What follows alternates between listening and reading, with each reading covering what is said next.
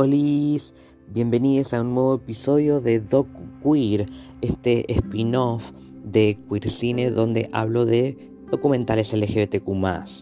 Yo soy Cero y hoy voy a hablar sobre un documental muy reciente de Netflix llamado Stay on Board, eh, dirigido por Nicola March y Giovanni Reda, de Estados Unidos, de este año, y se trata sobre básicamente el célebre patinador Leo Baker, que comparte los detalles de su ascenso a la fama y el choque entre su carrera y el autodescubrimiento como hombre trans.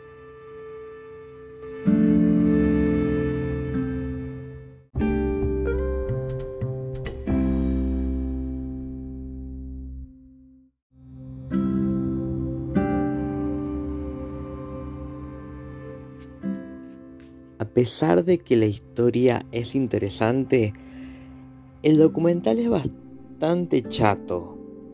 No es malo, pero es bastante chato. Em, sentí como si fuera un capítulo de un reality de, MTV, de esos que te cuentan eh, los dramas de alguien y, y después te dicen, bueno, y en la actualidad pasa tanta, pasa esto y listo. Sentí eso. Porque además, sí, es, cortito, pero... Qué paja, ¿no? Es que no debería estar diciendo esto. pero no, sí, eh, es un documental que me, yo tenía esperanza de ver algo más interesante, no sé, un montaje interesante, algo, porque em, tal vez una entrevista pueda ser más interesante que el documental. ¿Qué pasa?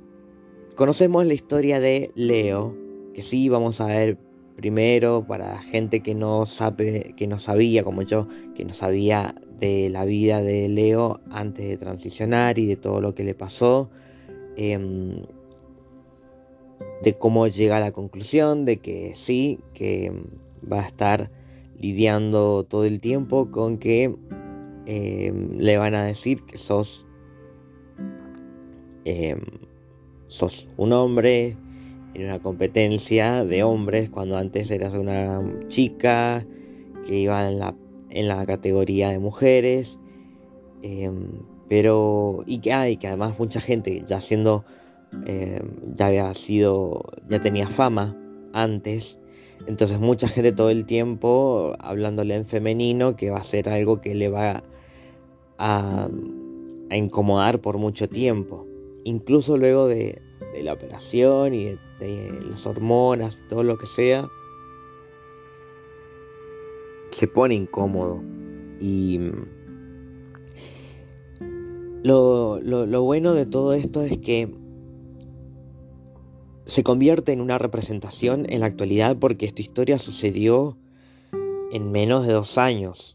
Porque vemos cuando comienza la pandemia y vemos estos comienzos o sea que es bastante actual y porque además em, casos como los de Leo son los que em, son los primeros en que se ponen ahí como representación porque no hay, porque no había, porque en, el deporte, por ejemplo, siempre la comunidad trans eh, no, no, encuentra su lugar, por Dios. Eh, siempre hablamos de la discriminación y de, las bajas expectativas de vida que tienen por, exponerse ante eh, violencia que de la transfobia que existe todavía en el mundo. Y además de que en el deporte siempre existe la crítica de, de primero el binarismo que existe y, por otro lado del, machismo que hay en el deporte. Eh, así que tiene que lidiar con eso, además de sus problemas, eh, como en algún momento lo dice, con su disforia de género, que es como que se ve al espejo y no se reconoce, que es algo complejo y que encima afecta también el, efecto del, maldito Twitter, de que si alguien quiere decir algo lo va a decir y, lo, y es como tirar una piedra en medio de la frente porque a la gente no le importa el impacto que va a tener esto en, las personas. Entonces, le tiraron todo ese odio jamás explicable y, y que también afectó al, a la evolución de, de Leo. Y son cosas que suceden todo el tiempo. Pero hay que reconocer que obviamente que el documental iba a terminar con un mensaje, con una, con una moraleja, con un final feliz. Y es que luego de poder lograr ver en su cuerpo lo que estaba esperando, puede dedicarse a, seguir eh, haciendo skating y seguir, eh, bueno, ahora es imagen de marcas deportivas y, y es una figura famosa, entonces em, hubieron buenos resultados reconociendo que habían cosas que van a costar adaptarse. Y hay que reconocer que Leo, como lo he dicho mucho en, en, en ficciones, em, pudo valerse de, de, de, em, de, resiliencia, sería la palabra, de, em, de ese poder, de ese, ¿cómo decirle?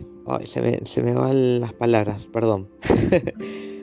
de esa fortaleza, eso, esa fortaleza necesaria para poder pasar por todo lo que pasó, gracias a que eh, fue apoyado por su familia, por su novia, por amistades y por una posición económica que, que no cualquier persona tiene como para poder enfrentar todos los conflictos que enfrenta. Entonces hay que reconocer eso también.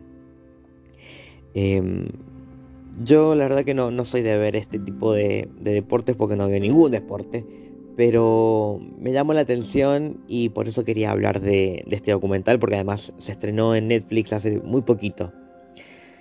No tengo mucho más para decir, pero como siempre digo, me gustaría saber qué piensan ustedes de, todo lo que le pasa a Leo, que eh, sigue siendo un, un espacio que, que todavía no tiene una huella LGBTQ hasta ahora y que em, el hecho de que existe este documental hace que para el resto de las personas que no nos enteramos de estas cosas, por lo menos sabemos que hay un chico trans que, eh, que se destaca en el deporte, en el skating. Y eso es importante y es interesante. Punto. Eso es lo que nos hace pensar el documental. Nada más. Pero bueno, me gustaría saber qué piensan ustedes, así que eso lo pueden decir en los comentarios, tanto de las publicaciones que voy a hacer en Instagram, arroba monstruos de closet, como en el blog que se llama queercineoc.blogspot.com. No tengo más nada para decir. Así que me despido hasta el próximo episodio de esta maricatón. Eh, no, perdón, no es maricatón. Esto es el documental, esto es DocuQueer. No dije nada. Estoy re mareado, perdón, he visto muchas cosas esta semana. Perdón, vamos de nuevo. Me despido hasta el próximo episodio. Yo soy Cero y esto fue Doku